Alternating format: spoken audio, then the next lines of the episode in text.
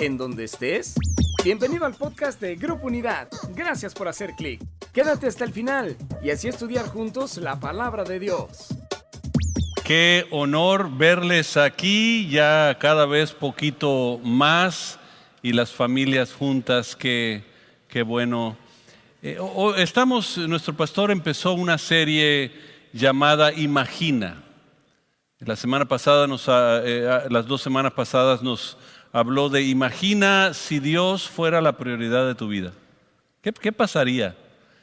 ¿Qué pasaría si viviésemos la palabra de Dios? Imagina eso. Hoy, hoy voy a hablarles de, de, un tema que es sumamente importante también, que viene siendo, imagina caminar en el Espíritu. ¿Qué pasaría si, si todos camináramos en el Espíritu? Porque la, realidad es que ya no podemos jugar a la iglesia. Hemos jugado a la iglesia muchos años. Hay muchos que tienen nada más la costumbre de, venir a la iglesia. Es una costumbre, es, es tu religión. Pero la realidad es que esta pandemia eh, ha, provocado algunas cosas, la sensibilidad en la humanidad a una búsqueda de algo distinto. Eh, conozco gente no cristiana que no sabe nada del Señor y dice, oye, ¿no será esto el, inicio de esas cosas que decían que viene, viene, Dios y, los últimos tiempos? ¿Y qué, será lo que está pasando? Y, la gente, la mayoría, está jugando a la iglesia, a nosotros. ¿Cuánta gente durante esta pandemia se desconectó con la iglesia y, dice, Está, estoy bien, no pasó nada? Entonces, creo que, el tiempo está para confrontarnos y esta serie, imagina, es precisamente eso, para confrontar nuestras vidas con el Señor. Entonces, prepara tu Biblia. Vamos a usar mucho la Biblia. En algunos casos va a estar en, pantalla. En otros casos vamos a leerlo en la Biblia. Entonces, preparemos nuestro corazón. Señor, abrimos nuestro corazón para escuchar tu palabra, para poder recibir de ti aquello que tú tienes para nosotros. En el nombre de Jesucristo. Amén. Amén. ¿Cómo podemos vivir una vida que agrada a Dios? Y, y, la respuesta básicamente es esto. Es imposible. No podemos vivir una vida que agrada a Dios fuera del Espíritu Santo. La única manera para vivir una vida que agrada a Dios es por medio del Espíritu Santo. No hay otra. Por eso cuando tú hablas de la ley, hablas de, voy a usar este lado izquierdo de, la plataforma, mi izquierda, para algunos eh, la derecha, ¿no? pero, pero la izquierda, eh, eh, la, carne, la vida, lo natural y acá lo espiritual. Pero, pero nosotros vivimos acá y para vivir acá necesitamos muchos reglamentos y por eso la ley viene a ofrecernos la capacidad de entender que estamos aquí. Pero para vivir lo que Dios quiere necesitamos al Espíritu Santo. Váyanse a Juan 14, 16, porque lo primero que tenemos que hacer es entender quién es el Espíritu Santo. Hay mucha gente que no sabe quién es el Espíritu Santo. Y, así ligeramente voy a, voy a decirles, es la tercera persona de la Trinidad. Eh, siempre que, yo hago comentarios como esto, hay gente que, me escribe a decir son cosas esas, eh, e, esa teología empezó con la Iglesia Católica. No, lo que pasa es que son gente, me, gusta que me hagan comentarios gente que no ha, no ha profundizado estudios eh, teológicos como yo lo he hecho eh, y, me, escriben tratando de descifrarme la teología, ¿no? Y, lo que pasa es que hubo un debate eh, entre, entre uno de los emperadores ah, eh, romanos y, la iglesia, donde la iglesia decía que había tres y el emperador decía que no solo era uno, es Jesucristo. Y, la realidad es que todo es lo mismo. Pero, pero, bueno, se confundieron en eso y hoy todavía la iglesia eh, se pasa en eso. Pero, pero hay, hay tres en uno, no son tres dioses. Por favor, no digan hay tres dioses, no, es Dios Padre, Dios Hijo, Dios Espíritu Santo. Dios se revela a nosotros en tres partes, por eso en Génesis lo vemos. Desde Génesis capítulo 1 dice, hagamos al hombre a nuestra imagen. Hagamos, o, Dios no sabe hablar, o nos quiere decir algo mucho más profundo que de lo que queremos, que queremos saber. Y luego Jesús está siendo bautizado y de pronto dice, desciende el Espíritu sobre él. Y una voz que dice, este es mi Hijo amado, el Padre hablando. Entonces, todo eso no es casualidad, tiene una razón de ser y ahorita vamos a ir descifrándolo. Entonces Juan 14, versículo 16, dice así, yo le pediré al Padre y Él les dará otro abogado defensor, quien estará con ustedes para siempre.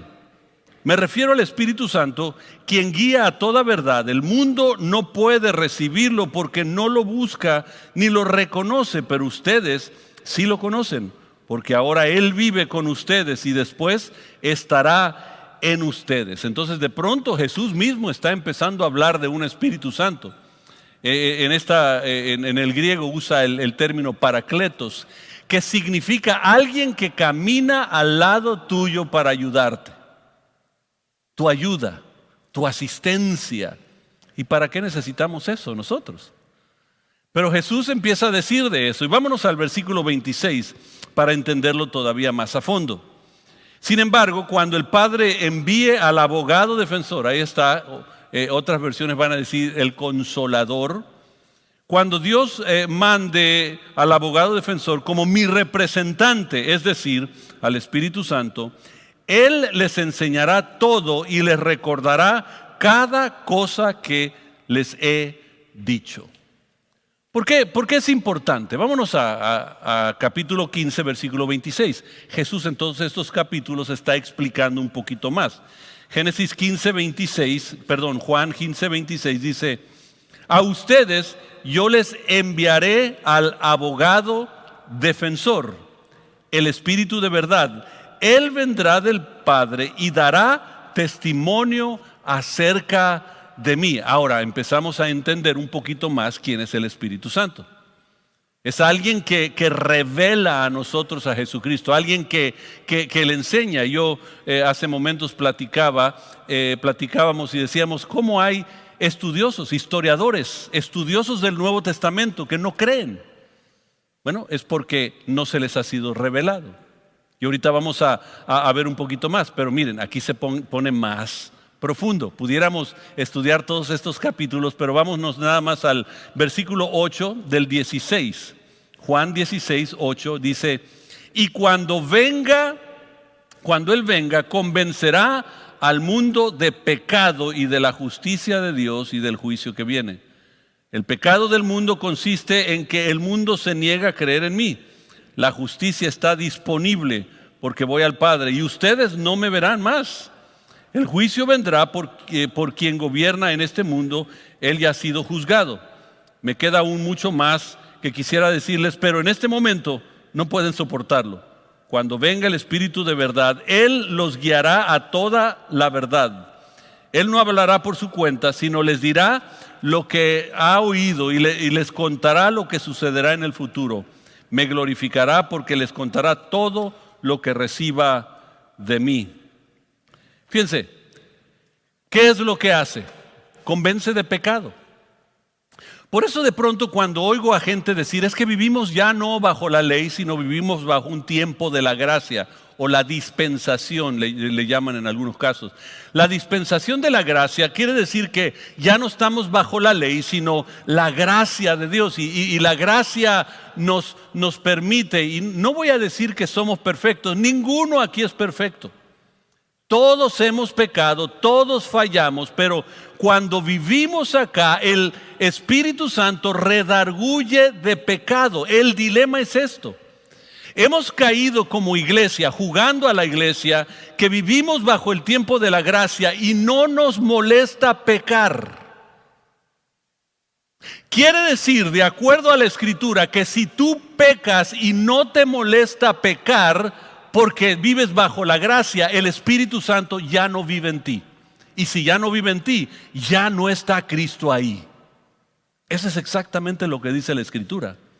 Ese es el dilema, que la iglesia en este tiempo de pandemia se empezó a revelar la realidad de lo que estaba en nosotros y no estamos dispuestos a ser confrontados, porque el Espíritu Santo viene con propósitos específicos para nosotros.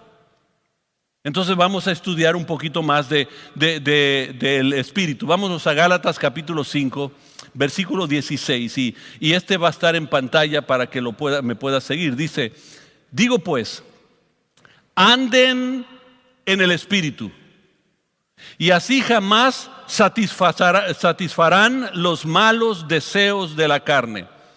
Jamás satisfarán. O sea, ¿qué dice? ¿Qué es esta palabra? anden. Díganlo conmigo, anden. Díganlo otra vez, anden. Quiere decir que hay una acción que yo tengo que tomar. Yo, no, yo no produzco el fruto. Yo tengo que hacer algo. Cuando, cuando Dios dice, entrega tu cuerpo como sacrificio vivo, santo, agradable, está pidiendo algo de mí. Él hace toda la transformación. Yo todo lo que tengo que hacer es someterme a su voluntad. Entonces Él está diciendo aquí, anden, camina, hazlo como, como Él te dice para que lo demás surja. Noten, ser cristiano no te quita los impulsos de la carne. Solo porque llegué a Cristo no significa que no, no voy a fallar. Yo, yo sí pregunto aquí, ¿cuántos de ustedes han pensado en algún momento de esta semana algo que no fue correcto, que no le agrada a Dios? Y les pido que levanten la mano. Estoy seguro que si no todos, la mayoría de ustedes van a levantar la mano, porque los impulsos nuestros todavía están ahí. Aquí está la carne. Entonces tengo que entender esa parte.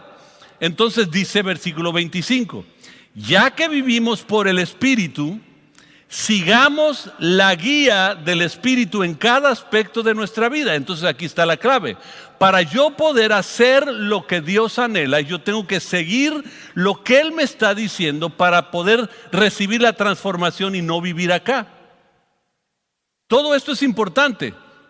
Porque la carne desea lo que es contrario al espíritu y el espíritu lo que es contrario a la carne. Ambos se oponen mutuamente para que no hagamos lo que quisieran. O sea, está diciendo que la, realidad es que la, la carne quiere hacer lo suyo y el Espíritu está jalando, noten lo que dijo Jesús, no para hacer lo suyo, sino para hacer lo que el Padre quiere de nosotros por medio de Jesucristo. Eso es importante, Gálatas 5:18. Pero si son guiados por el Espíritu, si son guiados por el Espíritu, si son guiados ¿cómo? Por el Espíritu, no están bajo la ley. Esto es importante porque cuando estamos en la carne, la carne requiere leyes para que entienda que está en la carne. Ahora, en Gálatas 5, me voy a ir a, Gálatas para leérselos, pero Gálatas 5 no, nos da exactamente las dos naturalezas que nosotros tenemos. Y ahorita, ahorita vamos a leer el espíritu y la carne. Voy a poner acá el espíritu y acá la carne. Entonces, esto produce fruto. Y, ustedes van a leer, ahorita lo vamos a leer en Gálatas 5, 22 y 23. El fruto del Espíritu es fruto, no, no son frutas. Hay gente que dice, bueno, es que yo no tengo amor, pero tengo gozo. Y, tengo paz, pero, paciencia no tengo mucho. No, no, no. Es el fruto y son características de el fruto. Si yo tomo este plátano este es un fruto. Aquí está la cáscara, aquí está eh, cierta fibra que tiene y tiene como ocho o nueve distintos componentes que todo junto hace una fruta. Cuando hablamos del fruto del Espíritu, hablamos de un fruto en distintas manifestaciones que se van revelando en nuestra vida. Pero cuando hablo, hablamos de la carne, hablamos de obras. Las obras. De hecho, otra versión me gusta más que dice los impulsos. Entonces, eh, eh, sometimiento se requiere para yo vivir la vida del Espíritu. Impulso se requiere para vivir acá. Son impulsos. Es que me pasó, se me chispoteó. ¿Han escuchado esa expresión? Yo sé que a ustedes no se les chispotea nunca, pero, pero la gente dice, perdón, no quise decir eso. No, no, sí, sí, la carne, eso es lo que quiso decir. El espíritu no es lo que quiere decir, pero la carne fue lo que dijo porque eso es lo que quiere decir, porque es el impulso de la carne. Y acá únicamente puede venir transformación cuando hay un sometimiento a las cosas espirituales. Y ahorita vamos a seguir leyendo. Permítanme descifrar fruto. Fruto es un producto natural derivado de una relación. Es natural. O sea, esta manzana no anduvo pensando, oh, quiero nacer, quiero nacer, quiero nacer, quiero, quiero, quiero, quiero ser manzana, quiero ser manzana, quiero ser roja, quiero ser, no, no quiero ser verde, quiero ser roja. No tiene nada que ver con la manzana, tiene que ver con la rama que está conectada al tronco, que está pegada a las raíces, que se desprendieron de una semilla de manzana.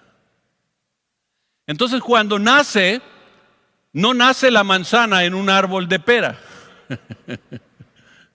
No nace una naranja en un árbol de manzana. Nace una naranja en árbol de naranja, una manzana en árbol, porque tiene que ver con la relación una con otra. Cuando nosotros producimos fruto del Espíritu, nace de una relación que nosotros tenemos con Él. No hay fruto en nuestra vida. ¿Por qué? Porque no hay relación con Dios. Tenemos religión. Venimos los domingos, leemos la Biblia ocasionalmente y decimos, ya, con eso todo está bien. No, necesita haber urgentemente sobre la tierra gente que se levante y diga, no, yo anhelo tener una relación mucho más a fondo para producir el fruto. No es el fruto mío, es el fruto de Él.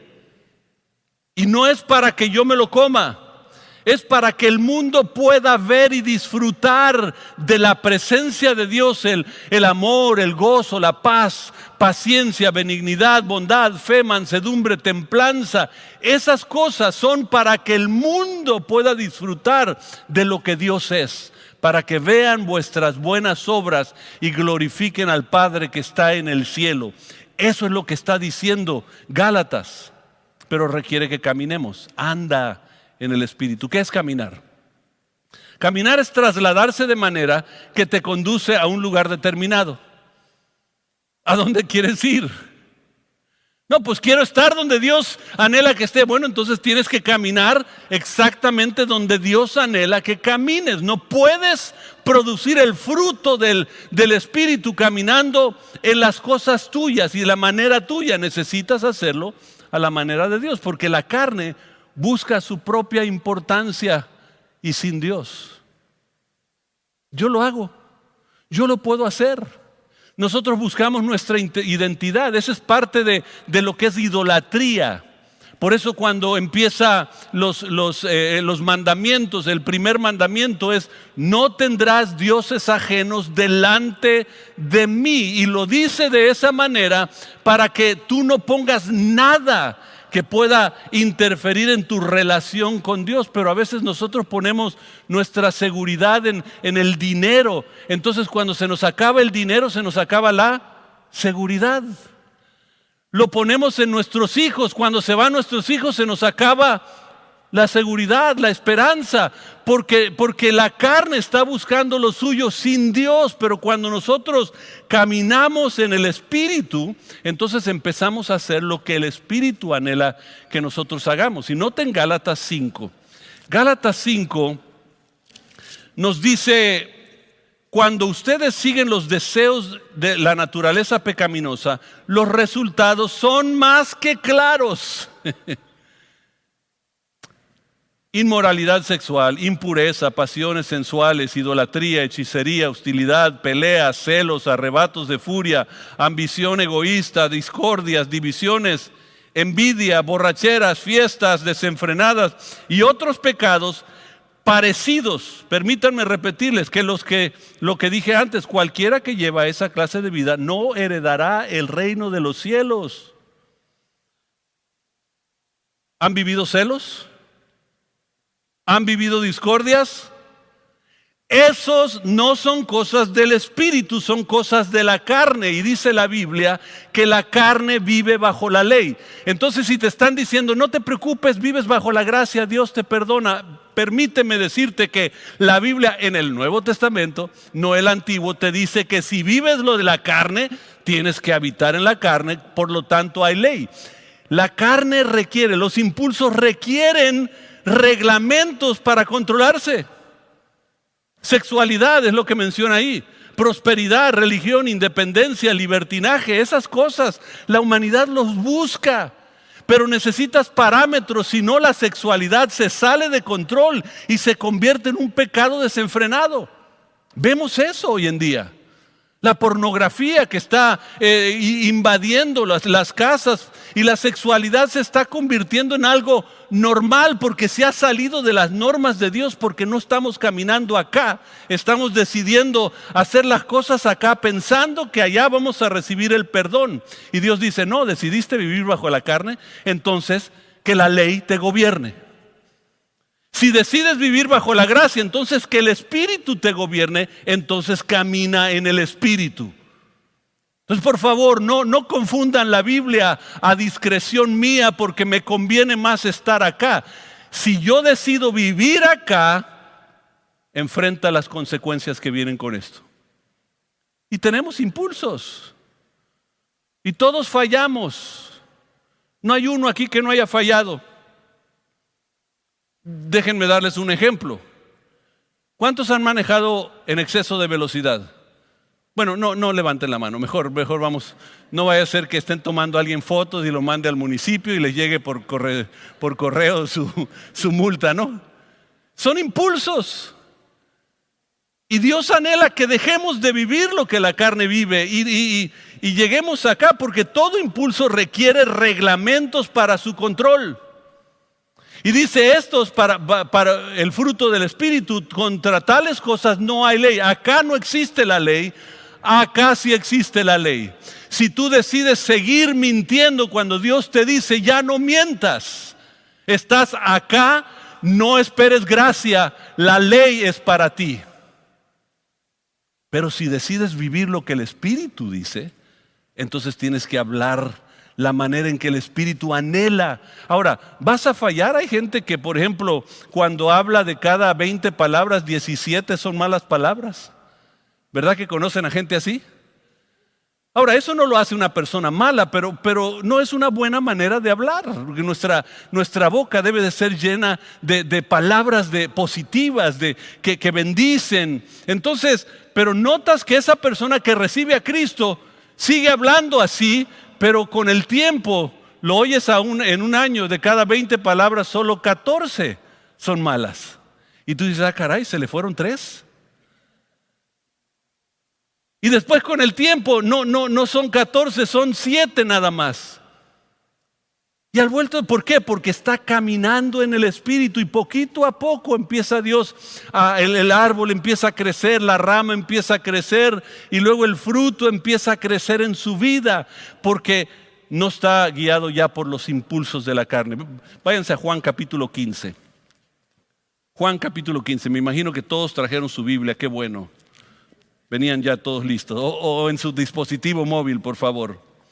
Juan capítulo 15, yo soy la vid la vid verdadera y mi Padre es el labrador. Él corta de, de, mí toda rama que no produce y poda las ramas que sí dan fruto para que den aún más. Noten, Él corta aquellos que no están dando fruto. Otra vez, ¿estás viviendo bajo la gracia? Si no estás dando fruto, ustedes ya han sido podados y purificados por el mensaje que les di. Permanezcan en mí. ¿Cuál es la palabra? Permanezcan. Digan esa palabra, permanezcan ahí. Escríbela en el Facebook, escríbela en Instagram, en YouTube, en, donde tú estés ahorita. Escribe, permanezcan, permanezcan en mí, yo permaneceré en ustedes. Pues una rama no puede producir frutos si la cortan de la vid. Ustedes tampoco pueden ser fructíferos a menos que permanezcan en mí. Ciertamente yo soy la vid, ustedes son las ramas. Los que permanecen en mí y yo en ellos producirán mucho fruto. Separados de mí no pueden hacer nada. Ahí está la clave. Hemos jugado a la iglesia demasiado tiempo. Porque alguien que vive en el Espíritu, miren, el fruto siempre se puede ver. No existe un cristiano que está viviendo, viviendo en el Espíritu y no se está viendo el fruto. Hay gente que dice, es que yo tengo el poder del Espíritu Santo y hablo en lenguas, ¡wow! ¡Aleluya! Y todo eso, pero todavía tiene resentimiento contra el hermano, todavía empieza a hablar de las otras iglesias, todavía hace esto y lo otro. Entonces tú dices, bueno, entonces ¿dónde está el fruto del Espíritu? Tiene religión, no tiene relación. Porque el fruto siempre se puede ver. No tienes que llegar a un árbol de, manzana que ya creció y ya está listo. No vienes a decir, vamos a encontrar la fruta. ¿Por dónde está la fruta para ver sacar la fruta? No va a pasar eso. Se ve el fruto. Lleva la naturaleza del árbol. Si es árbol de manzana, no vas a encontrar peras, ni naranjas, ni plátanos. Vas a encontrar manzanas. Si es fruto del Espíritu, vas a encontrar fruto del Espíritu y nunca existe para sí mismo. Muchas veces nosotros agarramos el plátano del amor, del gozo y nos los comemos. Mmm, delicioso. Y luego vamos y le damos la cáscara al, al, mundo. Quieren el fruto del Espíritu y dicen, ¿qué le pasa a estos religiosos?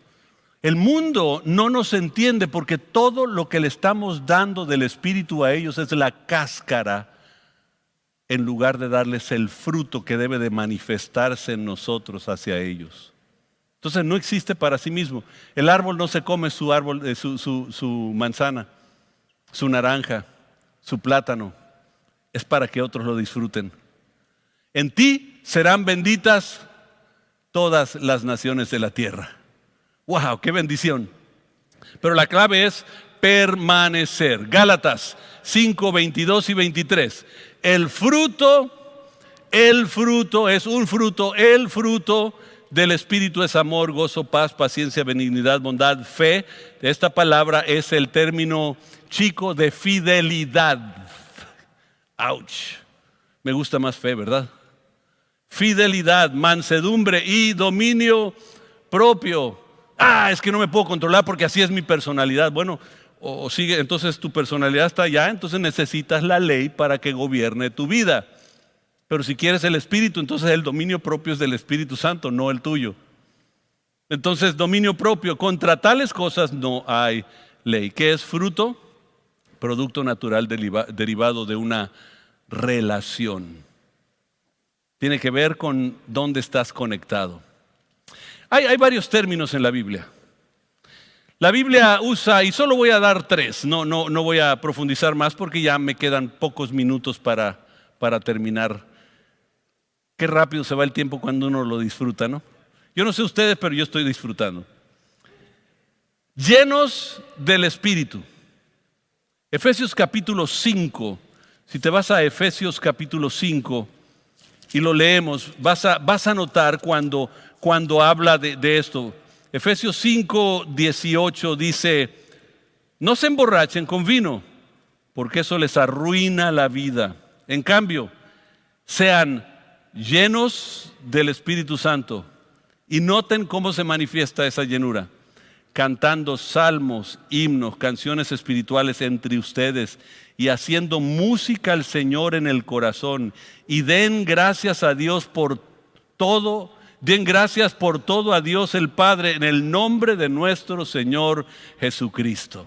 Cuando tú estás lleno del Espíritu Santo, de tu boca salen cosas positivas, cantos, himnos, salmos, bendición. Ahí es donde se manifiesta el fruto. Porque empieza a revelarse en mi manera de hablar, en mi manera de exponerme, en mi manera de, eh, eh, encontrarme con las personas. Empieza a manifestar el fruto del Espíritu. Miren, Zacarías 4:6 dice, no es con el poder ni con fuerza, más con mi espíritu, dice el Señor. O no es la fuerza tuya. Yo no voy a decir, Señor, produce, quiero, quiero, que, quiero tener paz, quiero tener paz, Señor, en medio de la pandemia quiero tener paz. No, no es lo que tú puedas producir. Es lo que Él produce cuando tú caminas en Él. Cuando tú empiezas a vivir la palabra, imagina vivir la palabra, empieza a producir automáticamente la paz de Dios que sobrepasa todo entendimiento. Y no hemos tenido paz, ¿por qué? Y les voy a, les voy a ser sincero, yo también soy culpable de eso. De pronto, no, sé si les pasó a ustedes, de pronto eh, un día, yo, yo he sufrido mucho eh, de los pulmones y de pronto se me iba la respiración y yo decía, ah, a lo mejor, a lo mejor me dio, a lo mejor me dio, ¿y qué, qué voy a hacer? Y, empezaba a entrar en pánico y yo tenía que decir, no, no, espérate, espérate, Fermín, tranquilo, tranquilo no se turbe vuestro corazón y tenga miedo. Tenía que decir tranquilo. Yo voy a enfrentar lo que venga cuando llegue. Deja que cada día traiga sus propios afanes. Así dice la Biblia. Entonces nada más tranquilo y cuando llegue el momento lo enfrentas y Dios va a estar contigo. Punto. Pero ahorita este es el día que hizo el Señor. Me gozaré y me alegraré en él. No es con mis fuerzas, es con el Espíritu. Romanos 8. Fíjense lo que dice en Romanos 8. Léanlo porque quiero que lo vean con sus ojos. Romanos capítulo 8, para aquellos que, están aquí que no manejan bien la Biblia, Romanos 8 eh, está después de Romanos 7. Versículo 12 dice, por lo tanto, amados hermanos, no están obligados a hacer lo que su naturaleza pecaminosa los incita a hacer pues si viven obedeciéndola, morirán. Pero si mediante el poder del Espíritu Santo hacen morir las acciones de la naturaleza pecaminosa, vivirán, pues todos los que son guiados por el Espíritu de Dios son hijos de Dios. Está diciendo esto, si acá está la carne y yo estoy viendo la carne, voy a, voy a darle la espalda a Dios. Y dice, pero si estoy volteándome a ver las cosas de Dios, le estoy dando la espalda a todo lo demás. Entonces, si yo me hago esclavo de Dios, me hago libre de todo lo demás. Pero si yo me libro de Dios, me hago esclavo de todo lo demás. Tú decides. Y la Biblia dice, camina en el Espíritu. Y luego está el poder del Espíritu Santo. Hechos 1.8 dice, esperen en, ahí en Jerusalén, no, no se salgan de ahí. Hasta que venga sobre ustedes el Espíritu Santo. Y cuando venga, dice, recibirán poder para ser testigos. Entonces, ¿para qué es el poder del Espíritu Santo? Es para dar, ser testigos de Dios, dar el testimonio de Dios, porque hay mucha gente que sigue diciendo, soy cristiano y dejo que las obras hablen por mí. Ah, caray. Y la Biblia dice, ¿cómo van a escuchar si nadie les habla? Primero dice, ¿cómo van a creer si no han escuchado el mensaje? ¿Y cómo escucharán si nadie les habla? No existe eso de ser un cristiano que nada más tus obras hablarán por ti. Tus palabras deben de ser el producto de lo que tu vida es. Y tu vida será el testimonio de lo que tus palabras dicen. Ese es el poder del Espíritu Santo. Háblale al mundo. Están en una búsqueda. Ahí están parando en Phoenix, Arizona, a tomar por un, platillo volador que tiene una luz roja que se enciende arriba, ¿no? Para que no le vaya a pegar un otro avión, ¿no? Entonces están, tomando, ¿qué es? No sé, ¿qué? La gente está ansiosa de algo. Saben que algo está pasando. Y tú tienes, tú eres el testigo de Dios y luego ser bautizado en el Espíritu Santo. Hay muchos que van a decir, bueno, ¿qué no es cuando, cuando ya tienes a, Jesús, ya tienes al Espíritu Santo? No, miren, es como comprar una casa con alberca. Yo puedo comprar una casa con alberca y decirle a todo mundo, ya tengo una casa con alberca. ¿Y qué tal? ¿Qué tal la, alberca? No, muy, muy bonita. Pero, pero ya, ya nadaste. No, no he nadado. ¿Cuántos tiempo tienes viviendo en la casa? Pues tengo nueve años en grupo unidad, en, en mi casa con alberca, pero nunca me he echado el clavado. Pues disfruta la alberca, tírate el clavado en el Espíritu Santo para que te des cuenta lo que te ofrece. Noten, Hechos 8. ¿Listos? Ya estamos en la recta final. Me quedan 58 segundos. Me voy a, me voy a pasar si me dan permiso y si no, de todos modos, aquí me van a bajar. Aquí está el pastor enfrente. Así que los creyentes que se esparcieron predicaban las buenas noticias acerca de Jesús donde quiera que iban. Noten qué estaban haciendo, predicando las buenas nuevas. Y ahí le contó a la gente acerca del Mesías. Su mensaje era Jesús. Las multitudes escuchaban atentamente a Felipe porque estaban deseosas de oír el mensaje y ver las señales. Fíjense, ¿qué trae las señales? La predicación de la palabra. Dejemos de estar predicando cosas así a, lo que, a, ver qué, qué me dice el Espíritu Santo. Prediquemos la palabra. Lo que la palabra dice eventualmente producirá esas señales.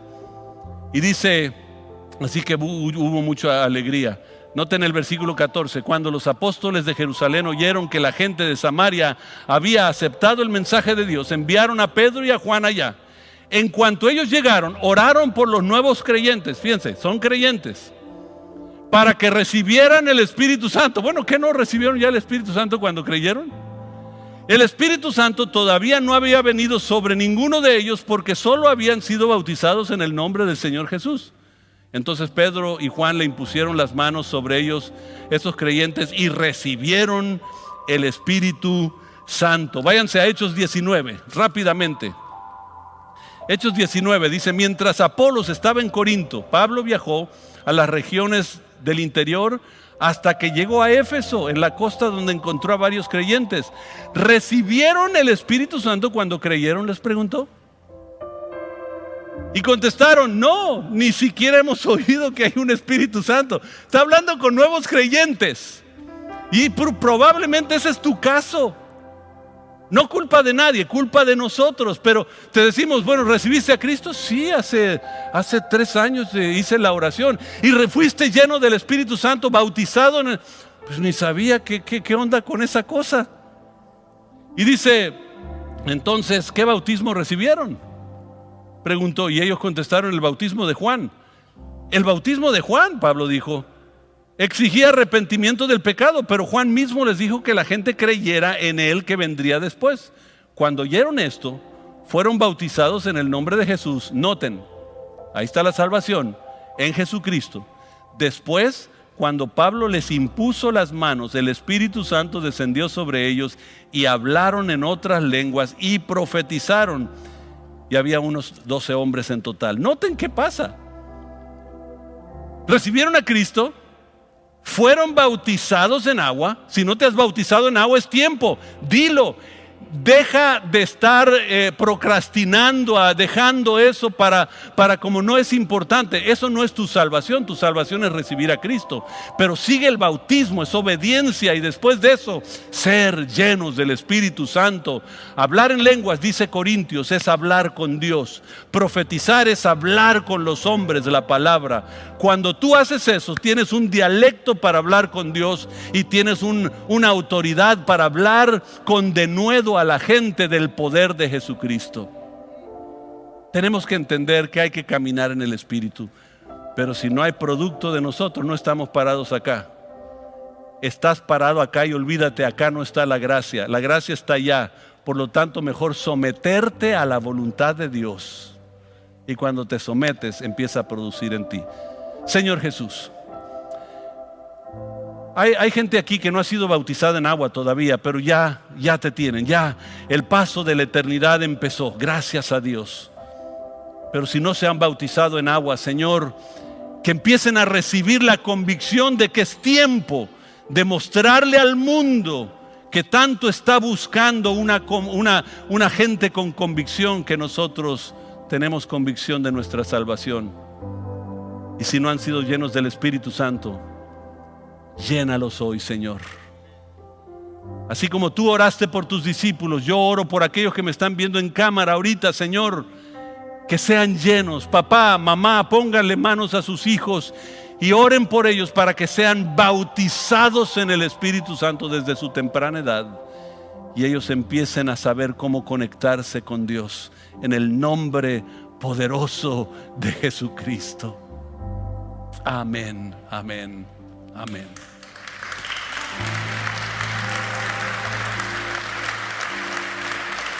Si tú no has recibido a Cristo como Señor y Salvador, haz, eh, esta oración. No requiere una liturgia, un proceso prolongado. Todo lo que requiere es una confesión de tu boca. No es un cambio de religión, no es un compromiso con nosotros, es una conexión. Em, empieza tu conexión con Jesucristo. Ahí empieza todo. Haz esta oración. Los que están aquí hagan esta oración conmigo. Digan, Señor Jesús, abro mi corazón para que tú llegues a Él y seas mi Señor y mi Salvador en el nombre de Jesús. Amén. Si hiciste esa pequeña oración, si estás aquí lo hiciste, levanta tu mano. Alguien se va a acercar a ti porque te queremos entregar un material para que empieces a crecer en el Señor. No hay compromiso con nosotros. Si tú estás en línea y, lo hiciste con nosotros, pon ahí la palabra acepto.